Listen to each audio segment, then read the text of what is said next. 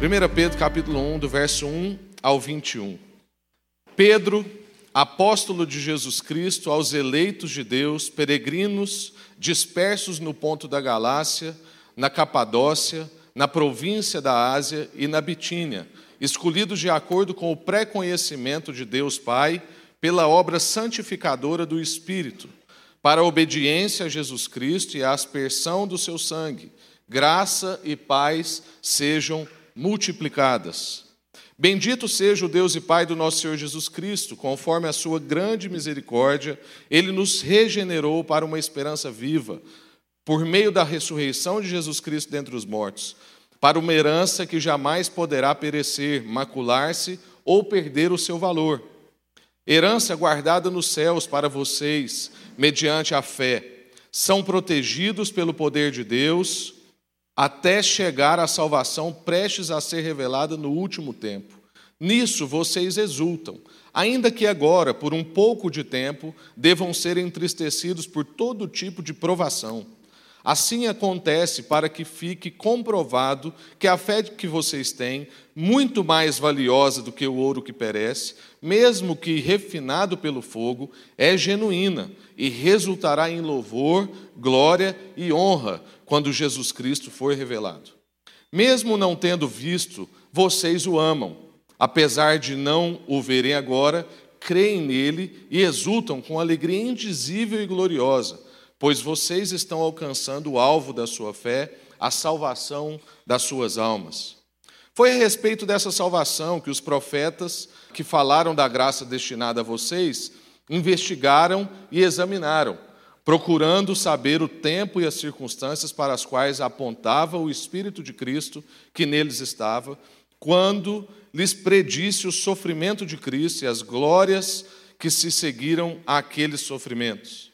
A eles foi revelado que estão ministrando, não para si próprios, mas para vocês, quando falaram das coisas que agora lhes foram anunciadas por meio daqueles que lhes pregam o Evangelho pelo Espírito Santo enviado do céu. Coisas que até os anjos anseiam observar. Portanto, estejam com a mente preparada, prontos para a ação.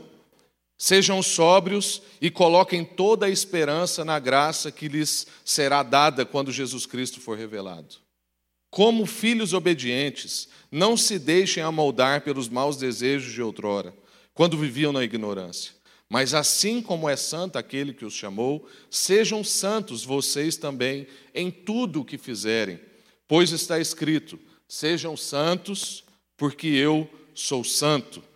Uma vez que vocês chamam Pai aquele que julga imparcialmente as obras de cada um, Portem-se com temor durante a jornada terrena de vocês, pois, pois vocês sabem que não foi por meio de coisas perecíveis, como prata ou ouro, que vocês foram redimidos da sua maneira vazia de viver, que lhes foi transmitida por seus antepassados, mas pelo precioso sangue. Então não foi por causa de certas coisas, mas foi por causa do sangue de Cristo, como de um cordeiro sem mancha e sem defeito, conhecido antes da criação do mundo, revelado nesses últimos tempos em favor de vocês. Por meio dele, vocês creem em Deus, que o ressuscitou dentre os mortos e o glorificou, de modo que a fé e a esperança de vocês estão em Deus. Amém. Graças a Deus. Vamos orar mais uma vez. Senhor, estamos diante da Sua palavra. Lemos, ó Deus, um, um grande trecho e precisamos mesmo do auxílio do Espírito Santo para sermos ministrados pelo Senhor. A Sua palavra se basta e nós queremos, ó Deus, ouvir o que o Espírito quer traduzir através dessa palavra. Então, ministra sobre cada coração, usa minha vida, livra-me do erro, ó Deus, conduz mesmo aqui para que a gente saia daqui transformados no nosso entendimento, entendendo que há um viver cristão proposto nas Escrituras e nós queremos segui-lo em nome de Jesus. Amém. Graças a Deus. Irmãos, o tema do que nós queremos conversar hoje é justamente isso que nós oramos: o viver cristão. Como já disse um teólogo, ah, se há um Deus, então há um jeito certo de se viver. Né? E aí a palavra certa é até ruim, mas eu diria que se há um Deus, há um jeito de se viver.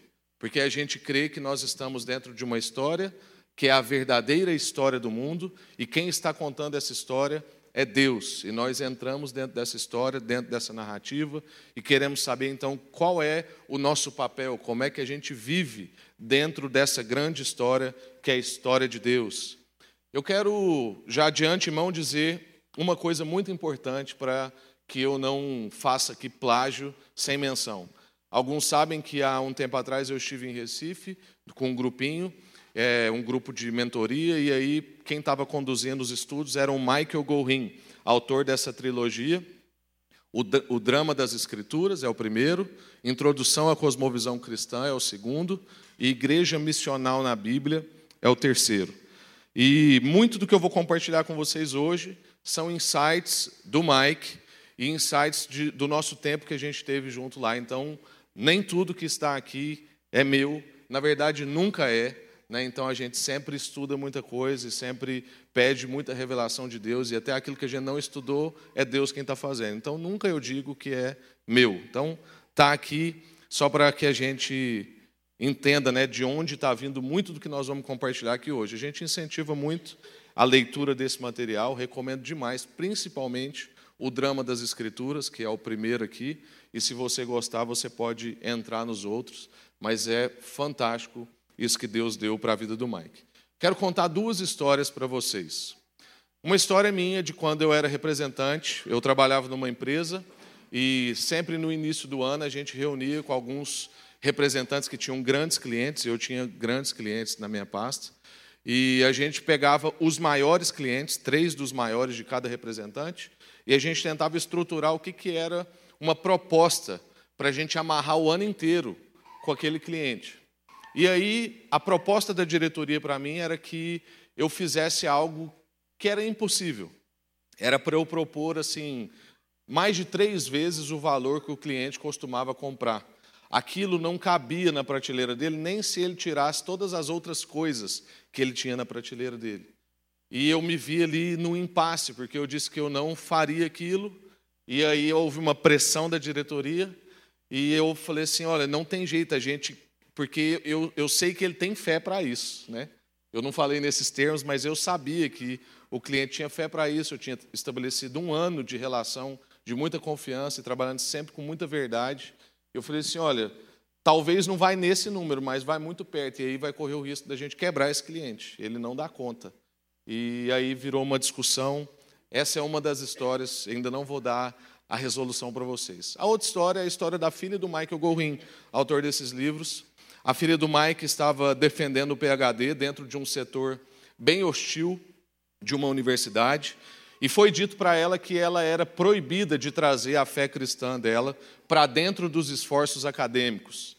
Então ela não poderia trazer nenhum tipo de menção e nenhum tipo de visão cristã para dentro dos seus esforços acadêmicos. E disseram para ela: olha, se você fizer isso, você não vai receber o seu grau de doutora.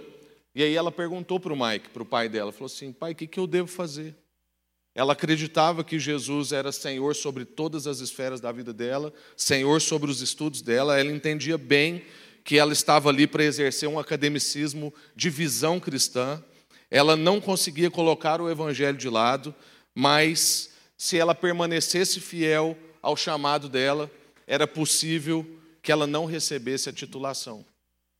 E aí eu te pergunto: o que, que eu devia fazer na minha situação, o que, que ela deveria fazer na situação dela, e qual seria a sua resposta para essas pessoas? Qual seria a sua resposta para mim? Qual seria a sua resposta para ela? Eu ia falar alguma coisa aqui agora, mas não vou nem falar, vou te deixar com a pergunta. Essas são histórias que mostram a tensão de ser um cristão dentro de uma cultura idólatra dentro de uma cultura que tem as suas próprias adorações, os seus próprios deuses. E esse é o tema central da carta de Pedro. Esse é o tema central do que a gente acabou de ler e de toda a carta. A questão que Pedro está trazendo é como ser um cristão que é de outra cultura, que tem outros paradigmas, que entende que isso é para todas as áreas da sua vida, mas vive dentro de uma cultura que tem outros deuses. De uma maneira mais resumida, a pergunta é: como um verdadeiro cristão vive de maneira fiel a Deus dentro de uma cultura idólatra? Essa é a grande questão para a nossa vida. Essa é um pouco da questão que eu quero trabalhar hoje. Não dá para a gente esgotar esse texto, porque ele é muito grande, tem outras nuances que eu vou pular, mas eu quero avançar com vocês. O contexto dessa carta é o seguinte: Pedro está escrevendo para um povo que, em sua maioria, era gentil. Então, o povo que Pedro está conversando é um povo diferente do qual Jesus conversava no tempo de Jesus. Jesus conversava com o povo de Deus, um povo que era religioso, um povo que conhecia as Escrituras, tinha o Pentateuco decorado. A maioria do povo da época de Jesus era um povo religioso, era um povo como nós. Né? Muitos de nós perseguiríamos Jesus. Mas o contexto de Pedro é outro contexto. Pedro foi chamado a pregar para pessoas que não era o povo que era conhecido como povo de Deus, mas que agora em Cristo podiam ser adotados, enxertados, podiam ser inseridos dentro dessa família. Esse povo chamava gentil. Mas esse povo era um povo que cresceu dentro de uma cultura do Império Romano não cresceu dentro de uma cultura judaica, não cresceu dentro de uma cultura religiosa. Aliás, cresceu dentro de uma cultura religiosa, mas a religião do Império Romano, que é isso que a gente tem que entender. A gente vive dentro de uma cultura religiosa. Talvez não é a religião que você professa, mas as pessoas professam religiões. Pode ser o consumismo, pode ser o hedonismo, pode ser o humanismo, que dentro dele tem essas outras duas que eu citei. Esse povo, então, encontra com Jesus, tem uma compreensão de mundo mudada, mas eles têm uma compreensão de mundo formada. Eles já tinham toda uma cultura, toda uma vivência, todo um jeito de conduzir casamento, fazer negócios, cuidar da sua questão agrícola, criar filhos. Eles sabiam como é que lidava com os poderes. O povo cresceu dentro daquela cultura, mas agora eles estão conhecendo a Jesus e há uma outra lógica. Agora eles se achegam a Cristo e por sua fé, chegam em Cristo para Cristo em fé e surge, surge uma pergunta: como eu devo então viver a minha vida, já que agora eu estou sendo inserido dentro de um novo paradigma? Pedro então faz sempre referência ao jeito com que esse povo levava a vida e agora, como que eles vão viver agora, fazendo sempre um contraste com a forma com que eles devem viver. Então, Pedro, se você, talvez você não tenha memória suficiente para lembrar tudo que a gente deu agora, mas nesse trecho ele já usa isso. Ele fala assim: olha, não vivendo do jeito que vocês viviam, mas agora vivendo de tal jeito. Ele vai dizer para a gente, então, mexer no nosso entendimento, trabalhar a nossa mente. E ele vai dizer também para a gente mexer no jeito da nossa vida, ou seja, nos comportamentos que a gente tinha. Ele diz: olha, vocês viveram sempre de um jeito, mas agora em Cristo vocês estão sendo chamados a viver de um outro jeito. Ou seja, vocês estão sendo chamados a viver uma comunidade contraste.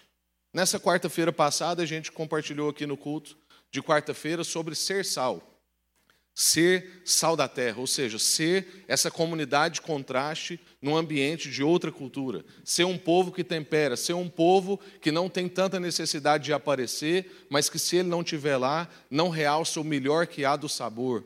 Se ele não estiver lá, não há conservação. Se os cristãos não estão numa sociedade, não tem como a gente manter aquela sociedade um mínimo pura.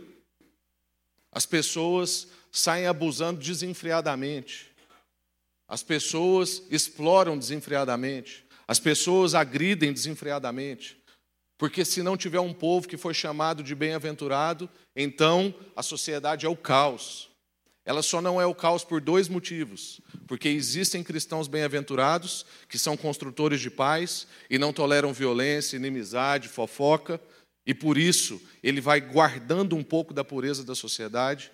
Existem gente que são pessoas que são humildes de espírito e por isso elas entendem que em si não são nada, a não ser aquilo que Jesus faz delas em competência, em capacidade. Só existe um pouco de pureza na sociedade por esse ponto. E o segundo ponto independe de nós, que é o que a gente chama de graça comum. Há um favor de Deus derramado sobre a humanidade, sobre aqueles que creem e aqueles que não creem. É como o salmista dizia: o sol nasce sobre justos e injustos. Esses são os dois motivos que essa sociedade não entra ainda em colapso. E a gente falou na quarta-feira aqui, conversando sobre Cessal, sobre dois perigos que a gente corre na nossa cultura. Um dos perigos é achar que nós vivemos numa cultura cristã. Então a gente tem essa ilusão de que o Ocidente é cristão. Quando a gente olha para os Estados Unidos, a gente fala, poxa, os Estados Unidos é cristão. A gente olha para o Canadá e fala, poxa, o Canadá é cristão. Eu ouvi do Mike, ele mora seis meses nos Estados Unidos e seis meses no Canadá. Ele falou assim: isso é uma ilusão. Primeiro, porque não é verdade mesmo. Você percebe que o consumo, o individualismo e o humanismo, e ele inclusive defende que o humanismo é a religião do Ocidente, oficial. Isso está permeando toda a cultura. Mas além disso, as igrejas estão caindo. E muito do que ele disse lá para nós é: o Brasil precisa abrir os olhos para parar de beber as coisas de lá e começar a jorrar coisas para lá. Porque Deus está fazendo coisas aqui no nosso meio. E a gente fica com essa cabeça provinciana, principalmente a gente que é goiano, e acha que a gente só tem que beber do que vem de lá. Mas a gente tem coisas para compartilhar lá. Mas o fato é, não vivemos numa cultura cristã nem de longe. Segundo fato, segundo mito que a gente corre o risco, o mito da cultura neutra. A gente acha que a gente vive dentro de uma cultura neutra. Por isso que a gente envia os nossos filhos para a escola e quando eles voltam da escola, a gente não está muito preocupado com o que eles ouviram lá. Porque a gente acha que o que eles estão aprendendo lá é neutro, é matemática, é biologia, é história do país. Mas tudo isso, gente, tem toda uma cultura envolvida nisso. Toda essa cultura que nós estamos dizendo aqui do humanismo, do consumismo, do hedonismo, a valorização de si mesmo, o sucesso a qualquer custo, o consumo acima de todas as coisas, de maneira que a gente decide profissão por qual motivo? Por um ídolo, o ídolo do dinheiro. Então eu brinco que aqui em Goiânia só existem três cursos: medicina, direito e engenharia. A administração está em quarto lugar, fora do pódio. Professores? Não. Pedagogos? Não historiadores, filósofos. Isso é coisa de maconheiro na nossa cabeça. Pensar hoje, né? Está complicado. Há uma visão confessional generalizada nos nossos países, uma confissão humanista. Daí então surge tudo, todas essas vertentes que a gente já mencionou aqui. E aí eu quero te perguntar novamente, a gente vai passar por três coisas que eu queria que a gente saísse daqui entendidos hoje. A pergunta é: como um verdadeiro cristão vive de maneira fiel a Deus dentro de uma cultura idólatra? Como você, dentro do seu trabalho, você no lugar que você mora, você criando seus filhos, conduzindo seu casamento, vivendo na sociedade, encontrando com seus amigos que não são aqui da igreja, vive dentro de uma cultura que tem os seus ídolos chamando a nossa atenção. A primeira coisa é a vida a partir da ressurreição de Jesus. Há uma vida para nós. E essa vida é um jeito de viver a partir da ressurreição de Jesus. Se você olhar lá no verso 3, você vai perceber isso. Na cruz, então, foi vencido o mal e o sofrimento. O verso 3 está dizendo a respeito da morte e da ressurreição de Jesus. Na morte de Jesus, nós fomos justificados. Todo o mal foi vencido. Na ressurreição de Jesus, inaugura uma nova vida, um novo jeito de se viver. O mal e o sofrimento são vencidos. Porém, no nosso tempo, ainda não completamente. Mas, ainda que essa vitória na cruz ela vai ser completa ainda em todos os seus efeitos na segunda vinda de Jesus, na ressurreição é inaugurada uma nova vida para nós a partir de agora. E agora a gente tem que viver, já agora, na realidade da ressurreição. Jesus, então, na ressurreição dele, dá um passo para dentro de um novo mundo. Um mundo que predomina, então, nele a realidade da ressurreição. O Evangelho, então, o que é essa notícia? Essa boa notícia, porque esse também é um outro problema para nós de tradução. Porque para a nossa cultura, Evangelho não diz nada, a não ser para a cultura cristã. Mas se você chega para alguém que nunca entrou numa igreja, nunca ouviu falar de Deus, que está ficando cada vez mais raro hoje, mas se você chega para essa pessoa e fala a palavra evangelho, isso para ele não significa nada. Mas para aquela época era uma palavra comum, era usado para várias coisas. Se tivesse um jornal da época, o jornal faria o seguinte: todo dia ele entregaria evangelho, ele entregaria boas notícias. Talvez nem tanto, porque os nossos jornais não entregam boas notícias, né? Mas era uma palavra comum da época. E o que, que era então o Evangelho? O Evangelho para nós, essa boa notícia é que é inaugurada na nossa vida uma realidade de um segundo nascimento. Um nascimento dentro de uma nova realidade. Um mundo de ressurreição. Agora a gente vive dentro de um novo mundo. Essa é a grande questão para nós. Então, a primeira coisa que eu queria que você saísse daqui entendendo é: existe uma vida a partir da ressurreição de Jesus. E se isso não faz a menor diferença na sua vida, tem algum problema com a sua compreensão de evangelho. Se isso não faz, se você acha que morte e ressurreição, cruz, foi algo que aconteceu lá atrás na história, e isso te salvou para você ir para o céu, andar em nuvens de algodão doce, tem um problema com a sua compreensão cristã. Porque a realidade da ressurreição tem que entrar na nossa vida.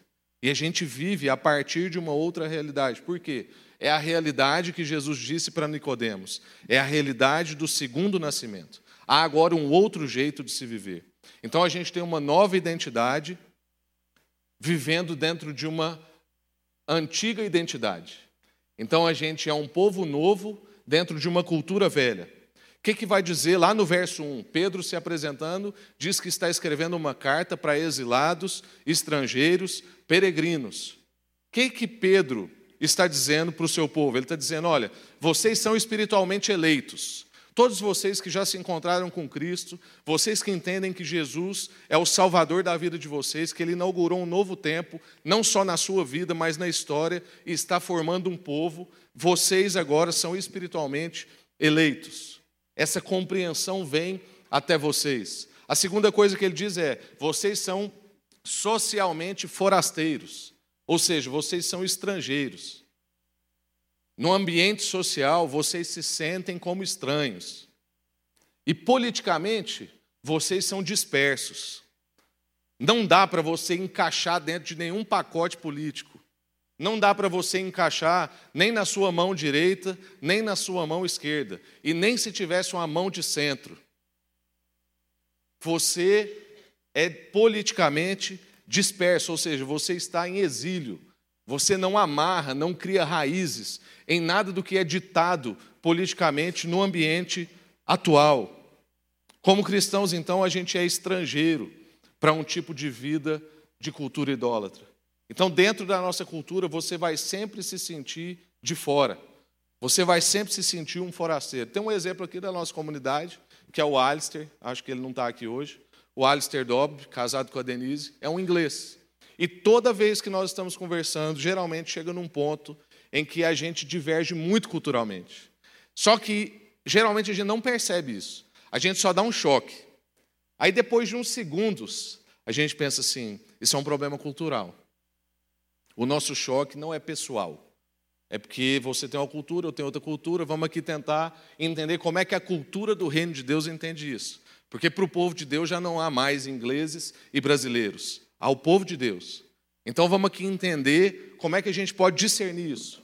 O Alistair já vive no Brasil há muito tempo, fala português, casado com brasileira, mas ele nunca vai deixar de ser um estrangeiro no nosso país. Ele foi moldado em outra cultura. Ele foi forjado em outro contexto ele sempre vai se sentir um estrangeiro no nosso ambiente. Assim é um cristão no meio da cultura. Nós temos outros dois exemplos bíblicos clássicos, Daniel e Jeremias. Daniel trabalhou, fez concurso público, né?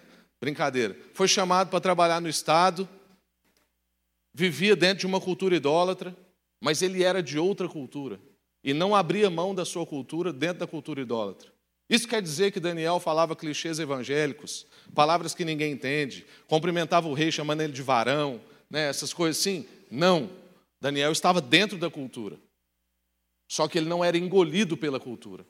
Tudo aquilo que comprometia a cultura dele em Deus, ele rejeitava.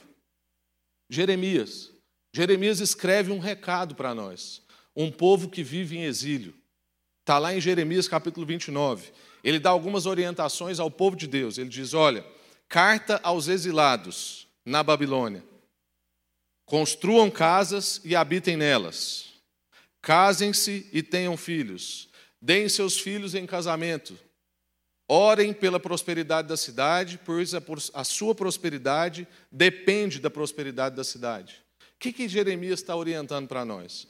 Primeiro, ele faz uma afirmação: tudo bem, vocês não são desse povo, vocês são exilados, mas vocês estão nesse povo. Então, estabeleçam-se aí, construam casas e habitem nelas, não vivam aleluiando, como se vocês fossem ETs. Faz o que o povo está fazendo, o povo mora aí, né? Então mora aí. Casa, constitui família, criem seus filhos, deem seus filhos em casamento. Ou seja, vai formando uma cultura paralela, vai formando um povo que é o meu povo dentro dessa cultura. Vai trazendo um mínimo de pureza para dentro dessa cultura. E olha, mais, olhe, ore pela prosperidade dessa cidade. Queira que as pessoas dessa cidade que nunca tiveram um encontro com Deus tenham os seus recursos multiplicados, tenham os seus investimentos rentabilizados, tenham as suas empresas bem-sucedidas, porque a sua prosperidade depende da prosperidade da cidade. Então, o que, que isso quer dizer para nós? A gente está dentro da cultura. A gente não vai viver como ET. A gente vai estabelecer ali naquele lugar. A gente vai orar por aquele lugar. Mas há um jeito diferente da gente se viver. O nosso modo de viver tem que ser diferente, a gente deve se sentir, pelo menos um pouco, estrangeiros na cultura em que a gente vive. Então, se você, meu irmão, está bem acomodado ao jeito que essa cultura vive, talvez a única coisa que te incomoda é uma questãozinha de gênero aqui, um negocinho na universidade ali, tem um problema com você. Sua visão está reduzida possivelmente você já está engolido pela cultura. A gente tem que se sentir meio estranho. As pessoas devem olhar para nós e nos achar meio estranhos. Não ETs, mas meio estranhos. Um povo que consegue conversar no mesmo idioma, mas que parece que está falando de outro lugar. Se você não enfrenta nenhum tipo de desconforto, nenhuma tensão na sua vida, possivelmente você está muito imerso dentro da sua cultura. E terceiro e último, existe então esse novo jeito da gente viver. Do verso 13 ao verso 16 que a gente leu aí, Pedro está propondo uma vida de santidade. Então, ele vai inclusive usar uma expressão entre aspas, que é uma expressão de Deus ao seu povo. Sejam santos, porque eu sou santo. Sejam separados, sejam santificados, sejam refinados, sejam um povo distinto, seja uma comunidade contraste. É isso que ele está dizendo para nós. Então, por causa do seu novo nascimento e do meu novo nascimento, a gente agora tem uma outra referência de filiação. Nós temos uma outra referência de identidade. Agora a gente imita o nosso pai. A nossa referência é o pai. Por isso que Pedro vai usar a expressão: Sejam santos, porque o seu Pai é santo. Seja santo, porque agora a sua referência mudou. Antes você vivia segundo o ídolo do seu tempo. Antes você tinha como seu referencial principal uma perspectiva de sucesso, de estética, de jeito de matrimônio. Mas agora que você encontrou com Cristo, a sua referência mudou. Então agora viva de acordo com essa nova referência. A gente sempre imita os nossos pais nas coisas boas e nas coisas ruins. A vantagem é que agora nós temos um pai que só tem coisa boa. Alguns aqui sabem a minha história, né? mas no dia do meu aniversário de 11 anos, o meu pai sofreu um acidente e ficou inválido, né? E teve traumatismo craniano, quebrou várias partes do seu corpo e tal. Então, muito da referência paterna que eu tive foi até meus 10 anos. E aí uma tia minha que morava em Belo Horizonte mudou para cá para cuidar da minha avó. Um dia ela falou assim: "Foi impressionante como é que seu comportamento financeiro é idêntico ao do seu pai". Eu falei assim: "Como que pode?" Porque com 10 anos de idade eu não tinha ainda noção do que é um comportamento financeiro. Ela falou assim: "Eu não sei, mas é". porque aquilo vai, a gente vai absorvendo como uma esponja. Na nossa relação, na nossa proximidade, graças a Deus, meu pai era um pai muito presente, a gente viajava junto, fazia muita coisa junto, brincava muito junto. E eu acho que eu absorvi aquilo e eu nem sei como. O pai nunca sentou comigo numa mesa para falar assim: olha, você se comporta financeiramente assim. Imitem o seu pai. Por isso que a gente está insistindo para a gente ter tempo aos pés de Jesus. Por isso nós estamos insistindo para a gente investir tempo na presença desse pai. E isso vai acontecer em todas as áreas da nossa vida, na nossa profissão, nos negócios, na arte, na família, na nossa sexualidade. A gente vai olhando para o nosso Pai e aquele jeito de viver vai entrando na gente. Sejam santos em tudo que vocês fizerem. Sejamos santos em tudo que fizermos, porque há um jeito de viver. E esse jeito é um jeito segundo as Escrituras. É um jeito dentro dessa nova cultura que você foi inserido. Vai para as Escrituras, vai entender o drama que está envolvido nisso, vai entender como você é parte dessa história, vai buscar entender de que tipo de gente você é, que jeito que você conduz a sua vida, porque há um jeito de se viver. E eu quero te entregar três propostas para a gente concluir. A primeira proposta é a gente ser uma comunidade que exerce autocontrole e fidelidade conjugal. Uma comunidade que exerce autocontrole e fidelidade conjugal. E isso, irmãos, não é simples de viver dentro de uma cultura saturada pelo sexo. Uma cultura que tem a satisfação sexual como seu direito. Gente que usa expressões como eu mereço, eu preciso, eu tenho direito. E sempre o eu está antes. Eu estava reparando na música que o Neemias falou assim: Nó, desenterrar essa música aqui, né? Eu sei que foi pago um alto preço, uma música antiga. Talvez se essa música fosse composta hoje, no seu refrão estaria: Ele pensava em mim, ele pensava em ti e pensava em nós. Mas como foi escrita há um tempo atrás, que o povo estava mais sóbrio, ele pensava em ti, veio primeiro do que em mim. E eu não sei se você reparou isso quando você cantou. E eu não sei se eu estou também tão imerso na cultura que na primeira vez que cantou o refrão e eu não estava olhando para a tela, eu cantei, ele pensava em mim. E depois eu ia cantar, ele pensava em ti. E essas coisas vão denunciando a gente. O quanto a gente talvez já está imerso, mas a gente está ingênuo, achando que a cultura é neutra ou que a cultura é cristã. Então, a proposta número um para nós saímos daqui dispostos a sermos uma comunidade que tem autocontrole e fidelidade conjugal, numa época de saturação sexual. A segunda proposta é a gente ser uma comunidade que tem uma cultura de generosidade e simplicidade. Lá no casamento do Bruno e da Rafa, nós compartilhamos sobre isso.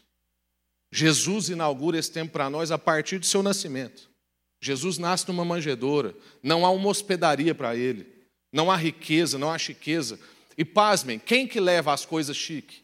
Quem que leva ouro, incenso? Os pastores, o povo da religião. A gente que é preocupado com essas coisas. Mas Deus vem em simplicidade, vem em generosidade. Além de vir simples, entrega tudo. Nosso chamado, a segunda proposta que eu faço para nós é a gente ser um povo de generosidade e simplicidade dentro de uma cultura extremamente consumista e imagética. Gente que às vezes nem tem condição, mas tem que sair bem na imagem. Graças a Deus a gente tem pessoas aqui no nosso meio, que eu não vou citar o nome para não ficar vaidoso. Mas tem gente aqui que paga escola de sobrinhos, tem gente aqui que paga escola de gente que nunca viu, para que as pessoas possam ter uma condição mínima. Tem gente aqui que oferta para missionários muito mais do que a gente tem como igreja de missionários. Uma pessoa consegue fazer esse nível de transformação. Um pastor lá de Belém, que a gente está se aproximando, ele tem uma empresa, é muito bem sucedido, tem uma pizzaria na cidade, na verdade, várias pizzarias. E um costume que ele tem feito na igreja dele é: ele pega uma pessoa que ele percebe que tem o coração no lugar, e ele fala assim: Eu vou startar o seu negócio. Qual o seu sonho? Ah, eu quero ser um barbeiro, eu quero ser isso, quero ser aquilo. Então nós vamos montar uma estrutura simples. E aí, quando você tiver condição, se você quiser, você me devolve, mas do meu coração está dado. E eles já começaram lá dentro da igreja dele quatro novos negócios. E essas quatro famílias que andavam de ônibus, hoje andam de carro. É uma referência mínima. É uma melhora, talvez, que para você não significa nada, mas que está mudando a realidade de pessoas. Simplicidade e generosidade. E por último, uma comunidade amorosa, de auto-entrega e de auto-renúncia, que vive dentro de uma cultura de autossatisfação e autoafirmação. Para a gente ser uma, uma igreja que revela uma cultura amorosa, irmãos, é uma luta, porque todo mundo está pregando para você que você tem que ser satisfeito e afirmado. A cultura hoje é a cultura do alto, autoajuda. Antes fosse a cultura do alto, né? Mas é a cultura da autoajuda, autoafirmação, autossatisfação, autorrealização e tudo alto. E se todo mundo perde você morrer, não importa se você tiver sido autossatisfeito, autorrealizado e autoafirmado. Mas o nosso chamado é ser uma comunidade de auto-entrega e auto-renúncia em favor de outras pessoas. Amém? Graças a Deus. Quero orar com você, curva suas cabeças. Enquanto você está com seus olhos fechados, eu quero te fazer perguntas para você orar. Eu não quero orar por você, eu quero orar com você. Primeira pergunta que eu queria te fazer é: como que o novo mundo da ressurreição, que foi inaugurado por Jesus, afeta o seu cotidiano. Como que essa nova realidade inaugurada em Cristo afeta a sua vida todo dia? Como que a gente pode ser um povo distinto onde a gente estiver? Como é que você se revela, se porta como um povo distinto no lugar que você está? Como que a gente consegue viver de forma que a gente dá tudo para a glória de Deus. Como que as pessoas podem observar a nossa vida e dar glória a Deus? Como que alguém olha para você e fala assim, glória a Deus? Como você pode viver para que isso aconteça? Ore sobre isso. Como que essa nova realidade tem afetado o seu cotidiano? Deus, nós queremos ser essa comunidade contraste, ó Deus. Queremos ser esse povo distinto. Queremos, ó Deus, nos sentirmos estrangeiros. Queremos ser um pouco estranhos perante as pessoas. Nós queremos, ó Deus, ser esse povo que responde a essas propostas. Um povo, ó Deus, que tem fidelidade conjugal numa realidade saturada por sexo. Nós queremos, ó Deus, ser um povo de generosidade e simplicidade numa cultura de consumo e de estética elevada. Nós queremos, ó Deus, ser um povo de auto-entrega e auto-renúncia, numa comunidade que só visa autossatisfação e autorrealização. Faz de nós esse povo, Deus, senão não vale a pena a gente se reunir aqui.